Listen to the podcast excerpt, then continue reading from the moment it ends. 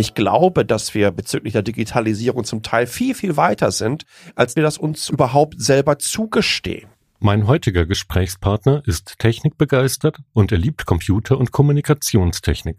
Sascha Pallenberg, vielen bekannt als Blogger und Kommunikator, unterstützt seit diesem Jahr die Nachhaltigkeitsplattform Aware. Wir wollten von ihm wissen, wie gut Digitalisierung und Nachhaltigkeitsthemen zusammenpassen. Wir haben uns ja was dabei gedacht, warum wir althergebrachte Strukturen und, und Prozesse digitalisieren. Wir möchten ja, dass die effizienter werden. Effizienzsteigerung hat immer was mit Nachhaltigkeit zu tun. Mehr dazu im Interview.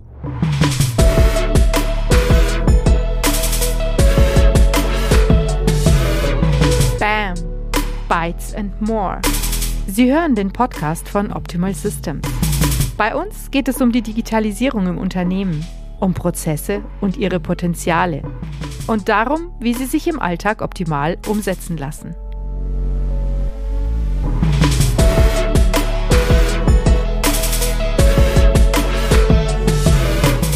Am Mikrofon ist Ralf Dunker. Hallo Sascha, ich freue mich, dass du heute bei uns bist. Ja, vielen, vielen Dank, Ralf. Ich freue mich, äh, generell eingeladen worden zu sein und dass wir uns jetzt über die Distanz gefunden haben und das hier zusammen machen. Gerne. Sascha, du bist heute Chief Awareness Officer bei Aware. Vielleicht magst du uns mal vorstellen, was macht ihr bei Aware und wie ist es überhaupt dazu gekommen? Ja, Aware ist äh, Deutschlands erste Nachhaltigkeitsplattform. Wir sind ähm, fest der Meinung, dass Nachhaltigkeit profitabel ist und dass wir ja alle mitnehmen müssen. Dass wir das gesamtindustriell und branchenübergreifend schaffen müssen, aber auch mit der kompletten Gesellschaft. Anders bekommen wir die größte Herausforderung in der Menschheitsgeschichte nicht gestemmt. Und das ist de facto, ja, ich würde schon gar nicht mehr sagen, dass es der Klimawandel ist, denn der Klimawandel beschäftigt mich ehrlich gesagt ähm, ich glaube, seit meiner ersten Woche auf einer weiterführenden Schule und das Gesetz der frühen Geburt hat es leider mit sich gebracht, dass es schon Anfang der 80er Jahre war. Also da habe ich zum mhm. ersten Mal vom Treibhauseffekt gehört. Ähm, ja. Wir gehen aber davon aus, dass Nachhaltigkeit auch profitabel sein kann. Und ich glaube, das ist ein ganz, ganz wichtiger Ansatz. Denn gerade wenn du Firmen, Unternehmen und auch Großkonzernen zeigen kannst, wie viel Potenzial darin steckt, nachhaltige Prozesse aufzusetzen, dann gibt es eigentlich da auch gar keine Ausreden mehr. Also wir bringen Firmen, Thought Leader, Unternehmen, auch NGOs und Verbände und Initiativen zusammen, um diesen nachhaltigen Wandel gemeinsam zu schaffen. Wir sind eine Plattform, aber auch eine Community und ein Netzwerk. Und wir arbeiten einfach daran, dass wir ja, nachhaltige Prozesse innerhalb von solchen Strukturen auch zusammenfinden und mhm. optimieren und teilen innerhalb unseres Netzwerkes. Denn ich glaube, eines ist ganz wichtig und das hat jeder Zeit seines Lebens miterlebt. Äh, wir lassen uns gerne inspirieren von Menschen, von Vorgängen, die ja, motivierend sind, die uns begeistern, die spannend aussehen. Ja, klar. Und das hilft uns weitaus schneller, selbige auch für uns zu erkennen und vielleicht auch umzusetzen. Wir wollen einfach zeigen, was schon geht mhm. und was andere machen können. Ja, und letztendlich würde ich es mal relativ direkt und fast schon ein wenig polemisch sagen wollen, bin ich bei Aware für die Abteilung Attacke eingesetzt, also im positivsten Sinne ja. die frohe Botschaft nach draußen bringen. Das habe ich ja jetzt unter anderem auch hier gemacht. Wir sprechen ja heute auch über den Zusammenhang zwischen Nachhaltigkeit und digitaler Transformation. Mhm. Aber bevor wir jetzt da einsteigen, möchte ich mal fragen, was bedeutet denn eigentlich Digitalisierung für dich persönlich? Ähm, ich glaube, dass digitale Transformation so eine so, so, so, so ein klassisches Agenturmysterium ist. Und das ist überhaupt nicht böse gemeint. Also das gibt es ja schon seit vielen, vielen Jahren. Mein, mein erster Taschenrechner ähm, stammte von Casio und der wird 50 Jahre später immer noch so gebaut. Das ist alles Digitalisierung. Ich werde in diesem Jahr 50 Jahre alt. Ich glaube, dass alle, die mir jetzt zuhören werden, in frühester Kindheit mit Digitalisierung zu tun gehabt haben. Deswegen versuche ich eigentlich, das immer so ein bisschen zu entmystifizieren. Denn ich glaube, dass wir bezüglich der Digitalisierung zum Teil viel, viel weiter sind, als dass wir das uns überhaupt selber zugestehen.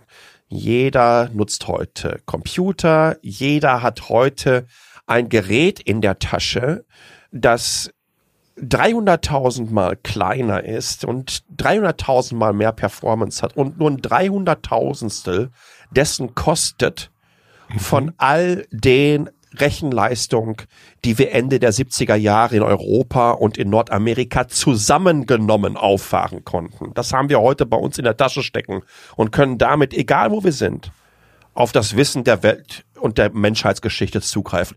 Das ist für mich eigentlich, eigentlich ist das so die Spitze der Digitalisierung, auf die wir jeden Tag zum Teil und die ihr jetzt zuhört, ihr könnt ja mal schauen, wie viel, wie viel Screentime ihr ähm, verwendet auf euren Smartphones, die mhm. wir jeden Tag für wahnsinnige Zeit und Stunden anzapfen, nutzen und die eigentlich fast schon zu einer Verlängerung unserer selbst geworden sind. Und wir wissen, glaube ich, gar nicht, wie stark oder machen uns zumindest nicht bewusst Gedanken, wie stark die Digitalisierung uns rund um die Uhr betrifft. All das, was im Hintergrund abläuft, was Prozesse effizienter macht, was es uns ermöglicht, innerhalb von Sekunden etwas auf Amazon zu bestellen. Am nächsten Tag ist es bei uns. Was es uns ermöglicht, auf Netflix zu gehen und von einem Server, der irgendwo auf einem anderen Kontinent steht, eine aktuelle Folge einer deutschen Serie in 4K auf unserem Wohnzimmerscreen, wann immer wir wollen, zu sehen. Das ist für mich Digitalisierung und das zeigt einfach, wie normal es geworden ist. Aber schlussendlich hat ja auch Digitalisierung noch eine andere Seite. Und zwar bedeutet das natürlich auch, hoher Kommunikationsbedarf heißt starke Internetleitungen, größere Internetknoten, IT im Unternehmen oder Rechenzentren sogar, die ja schlussendlich auch zum Beispiel einen Stromverbrauch mit sich bringen. Jetzt hört man oft jetzt zum Beispiel von sowas wie eine Transaktion vom Bitcoin kostet so und so viel Strom und wird mit solchen Sachen konfrontiert oder mit dem wachsenden Verbrauch der Rechenzentren auf der Welt. Das bedeutet ja, Digitalisierung ist ja auch was, was gleichzeitig Energie oder Ressourcen frisst. Andererseits sprechen wir ja heute über Nachhaltigkeit, auch im Sinne von Ressourcenschutz. Passt denn Digitalisierung und Ressourcenschutz zusammen? Wir haben uns ja was dabei gedacht, warum wir althergebrachte ähm, Strukturen und, und Prozesse digitalisieren. Wir möchten ja, dass die effizienter werden. Effizienzsteigerung hat immer was mit Nachhaltigkeit zu tun. Effizienzsteigerung bedeutet, Vielleicht brauche ich weniger mhm. Energie, vielleicht schaffe ich es in einer kürzeren Zeit. Also die Grundidee der, der digitalen Transformation ist auch eine, äh, eine Transformation, die nachhaltig ist. All das, was weniger Energieaufwand benötigt, um zum gleichen Ergebnis zu kommen, ist so simpel kann man es runterbrechen, erstmal nachhaltiger. Natürlich können wir auch fragen, okay, ähm, woher kommt denn die Energie? Ne? Mhm. Das ist der Klassiker. Aber ja, äh, mein Grundgedanke beziehungsweise meine Grundauffassung ist äh, nach wie vor, dass jegliche Form der digitalen Transformation auch eine nachhaltigere Transformation ist. Wenn man sprechend aus der Mesa-Perspektive das sehr holistisch und gesamtheitlich sieht und natürlich auch entsprechend den Hebel an den Energiequellen ansetzt. Denn Energie fundamentaler kann es in der nachhaltigen Transformation gar nicht mehr werden. Ohne Energie funktioniert das nicht. Ohne Energie, so wie wir sie jetzt kennen, ähm, müssen wir eigentlich auf ja, ähm, das Simpelste zur Energieerzeugung zurückgreifen und das wäre einfach mal wieder ein Lagerfeuer anmachen. Und das haben wir ja schon ein paar zehntausend Jahre hinter uns. ja. Wenn ich auch mal an die Welt von Optimal Systems denke, da ist es ja auch schlussendlich so, dass die Systeme die Digitalisierung im Unternehmen vorantreiben. Ich meine, man spart Papier. Das heißt, ich schone die Ressource Holz mhm. und Energie gleichzeitig. Oder ich spare vielleicht zum Beispiel Reisen, weil ich mobiles Arbeiten unterstütze und, und, und.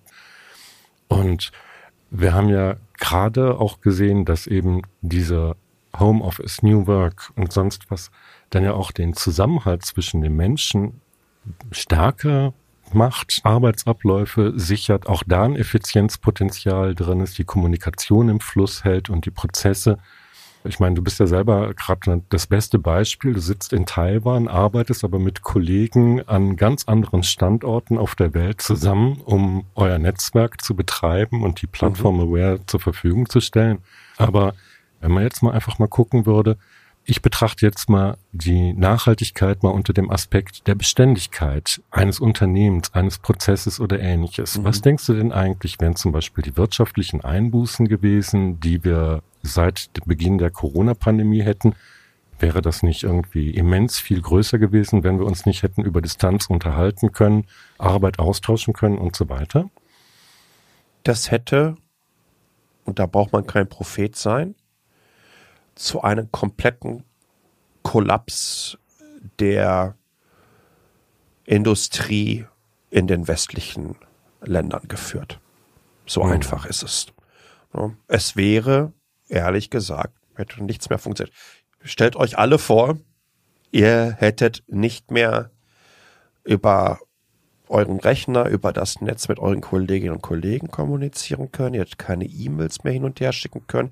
Ihr hättet nicht die Möglichkeit gehabt, Videokonferenzen durchzuführen, kollaborativ an Dokumenten zu arbeiten.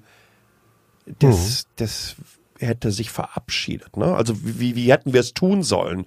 Wir hätten Brieftauben durch die Gegend schicken können, weil der Briefträger hätte ja nicht kommen dürfen. Ne? Dann hätten wir schon wieder so ein paar Kontaktprobleme äh, gehabt und so weiter und so fort.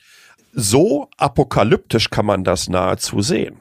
Jetzt ähm, haben wir ja eben schon über Videokonferenzen und andere Sachen gesprochen oder auch zum Beispiel sowas wie ein Online-Konzert, was man durchführen könnte, so dass Kultur auch weiterleben konnte. Es hat sich ja vieles verändert. Wir haben diese digitale Welt auch stärker akzeptiert. Meinst du, das wird auch bleiben, wenn die Pandemie mal vorbei ist? Ich bin mir sehr, sehr sicher, dass wir viele Gewohnheiten mit in die Post-Corona Welt, wann immer die anfangen wird und wie genau sie aussehen wird, übernehmen können und werden. Vor allen Dingen liegt es daran, dass wir festgestellt haben, dass viele Dinge einfach sinniger sind, so wie wir sie jetzt umsetzen, dass sie uns auch unter anderem bezüglich der Work-Life-Balance so eine ganze Menge Vorteile bringen. Mhm. Dass wir erkannt haben, man muss nicht jeden Tag 60, 90, 120 Minuten äh, für den Weg zur Arbeit hinter sich bringen. So, äh, das, das sind, glaube ich, Dinge, die wir jetzt nochmal viel, viel, viel bewusster gemacht bekommen haben. Und ähm, das war, glaube ich, ganz gut. Ich sehe es so, dass Corona ein, ja, ein, ein, ein Reallabor ist, dass wir ein gesellschaftliches, äh, riesiges Experiment, in Anführungsstrichen, wohlgemerkt, mhm. bevor jemand denkt, ich würde irgendwelche Verschwörungstheorien machen. Genau. Ja, also bitte, bitte nicht. Ähm, aber es ist, es, ist, es ist de facto ein Reallabor. Mhm. Und Corona ist wie ein Brennglas über selbigen, das uns ganz knallhart offenbart hat, was funktioniert, aber auch was noch nicht funktioniert hat. Und auf dieser Ebene, in dieser Gesamtheit, hätten wir das ohne, und so traurig das ist, dass es dafür eine, eine Pandemie benötigte, ohne nicht hinbekommen. Hm. Jetzt hast du ja eben schon diese positiven Aspekte der neuen oder künftigen Arbeitswelt erwähnt, zum Beispiel bessere Work-Life-Balance. Man kann die, das Familienleben, das Arbeitsleben besser miteinander vereinen, kann sich vielleicht auch die Zeit freier einteilen. ich könnte mir vorstellen, in manchen Berufen ist es auch möglich, dass man wirklich einfach nach seiner Leistung, nicht nach seiner Anwesenheitszeit oder Aktivitätszeit bezahlt wird und ähnliches. Dass sich solche Sachen ja auch entwickeln jetzt gerade.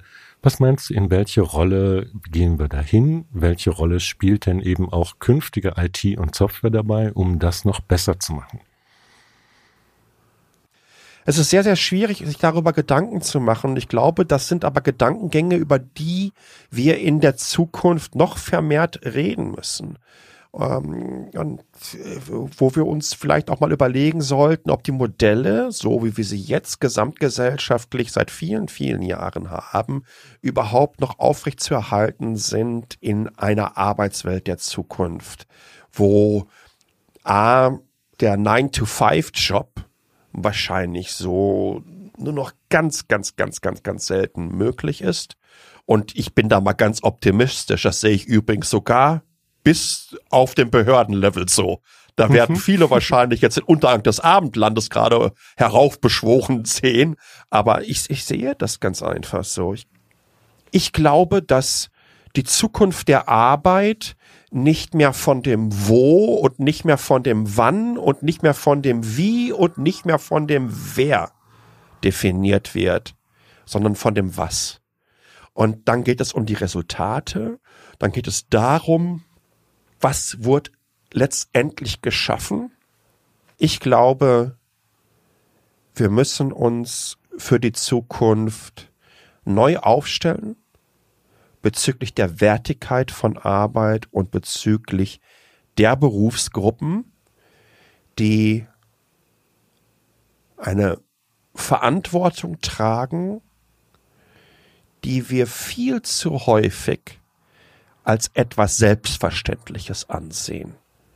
Mhm. Denn das Gegenteil ist oft der Fall.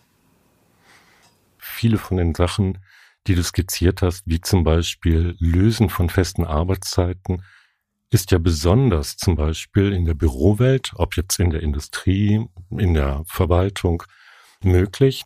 Und die Digitalisierung, wie zum Beispiel ein Enterprise Content Management System, schafft ja eigentlich die nötige Basis dafür. Ich habe Informationen jederzeit verfügbar, kann sie leicht finden, ich kann die Kommunikation auch stützen oder beziehungsweise Prozesse und ähnliches. Aber das bedeutet ja gegenüber dem, wie wir früher gearbeitet haben, auch eine Veränderung. Das heißt also, man ist nicht mehr selber derjenige, der Herr über eine Information ist. Ich muss sie mit anderen Leuten teilen.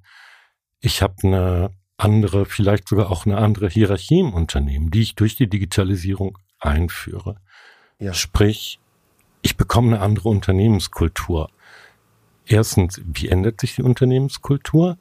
Oder wie kann ich zum Beispiel diesen Prozess auch geschickt begleiten und diese digitale Transformation mit dem Kulturwandel vereinen? Hm. Wenn wir davon ausgehen, dass Informationen auch insbesondere in Industrien, in Branchen, aber dann natürlich runtergebrochen auf Unternehmen natürlich auch in der Vergangenheit ähm, sehr stark mit Machtpositionen zu tun gehabt haben. Es gibt gerade in Großkonzernen Informationssilos, die besetzt mhm. werden von Bereichen, von Marken und äh, von Einzelpersonen, die auch ganz, ganz stark von persönlichen Karriere, Ideen und Strategien bestimmt sind. Äh, wer die Möglichkeit hat, Informationen, jetzt will ich nicht dazu sagen, dass auf einmal auch bitteschön jeder die diversen ähm, Ordner digitalisieren soll, die im Aktenschrank Verschlusssache stehen und das äh, Patentportfolio öffnen muss oder irgendwelche Firmengeheimnisse ausplaudern sollte. Darum geht es überhaupt nicht. Ich glaube aber, dass wichtige für alle Kolleginnen und Kollegen freiheitlich zugängliche Information etwas macht mit Unternehmenskultur.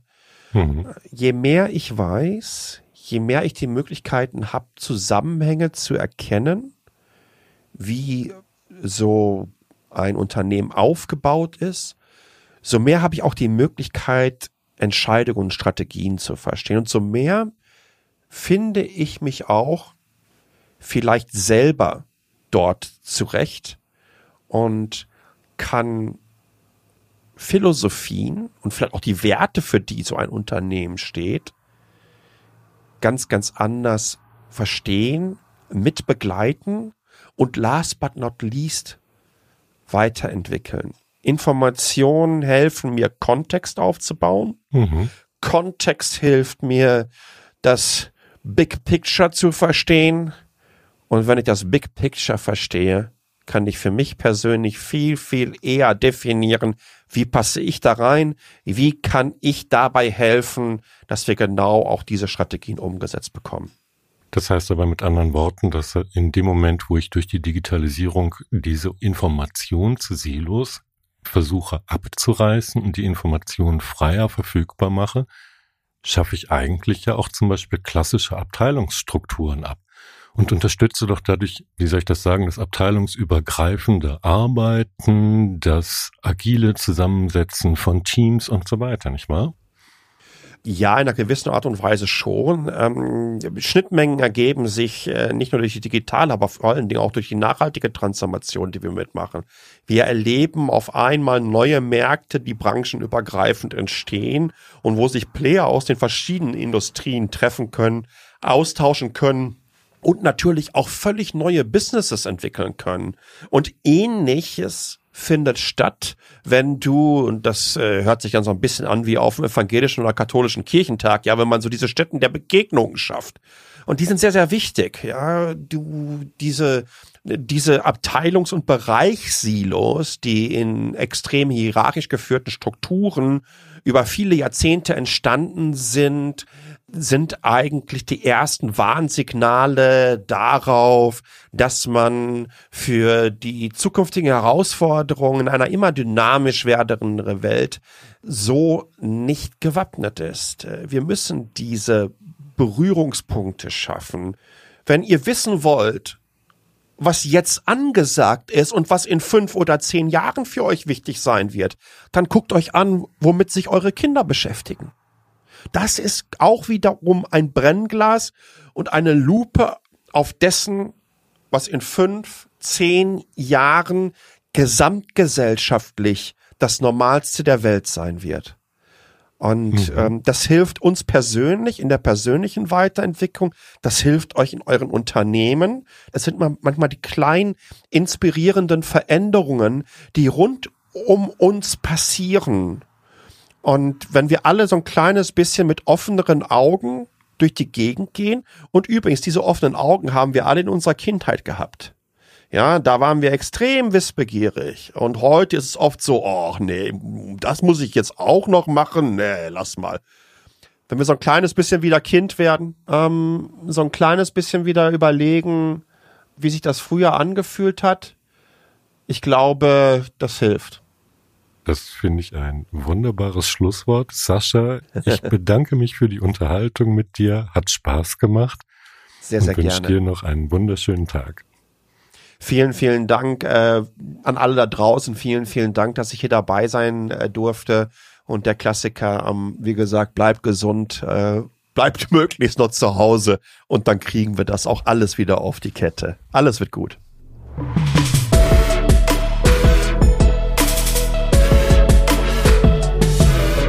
Sie hörten BAM, Bytes and More, den Podcast von Optimal Systems.